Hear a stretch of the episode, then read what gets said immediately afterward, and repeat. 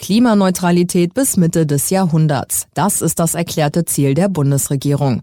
Dabei unterstützen sollen neue Technologien zur Energiegewinnung. Eine von ihnen ist die Geothermie, erklärt Dr. Matthias Stark vom Bundesverband Erneuerbare Energie. Das Eckpunktepapier des BMWK hat das große Potenzial der Geothermie, also die Nutzung der Erdwärme, erkannt und auch als Schlüsseltechnologie in Deutschland für die Energiewende bezeichnet.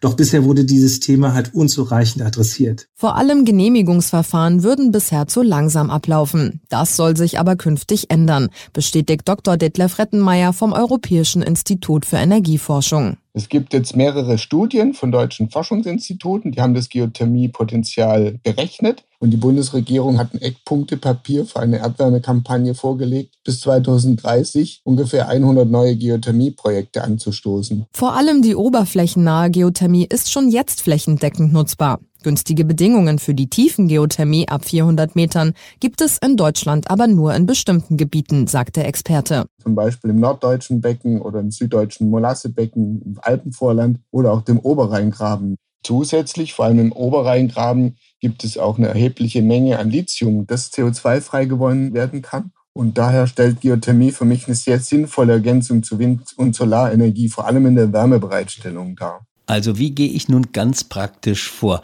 wenn ich Energie sparen und trotzdem eine warme Stube haben will? Um beim Heizen zu sparen, dichten wir am besten Fenster und Türen ab und halten beheizte Räume geschlossen. Außerdem ist es sinnvoll, freiliegende Rohre zu isolieren, langfristig auf erneuerbare Energien umzusteigen oder auch zum Beispiel eine Wärmepumpe einzubauen.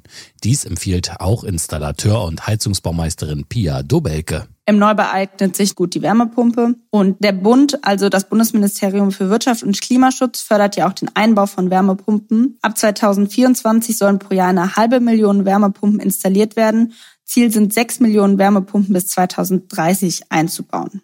Und aus diesem Grund ist natürlich eine Überlegung und Investition wert und es wird auch immer realisierbarer. Ab 2023 sollen Wärmepumpen auch in Bestandsgebäuden ein wichtiges Thema sein. Die Kosten hängen vom Gerät und der Größe des Hauses ab. Bei den erhöhten Energiepreisen zurzeit kann man schon damit rechnen, dass sich eine Wärmepumpe schon ab circa acht Jahren amortisiert. Aber für die Umwelt ist es immer besser und rechnet sich von Anfang an. Dabei können wir die Wärmepumpen auch direkt mit einer Photovoltaikanlage kombinieren. Allerdings muss Zeit bei den Umbaumaßnahmen mitgebracht werden. Da kann man sich auf so eine Umbauzeit von circa ein bis zwei Wochen einstellen.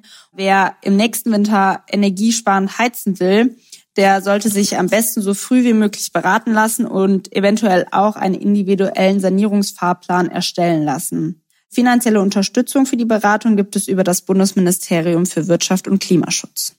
Eine Wärmepumpe kann sich also doppelt lohnen, finanziell und für den Klimaschutz.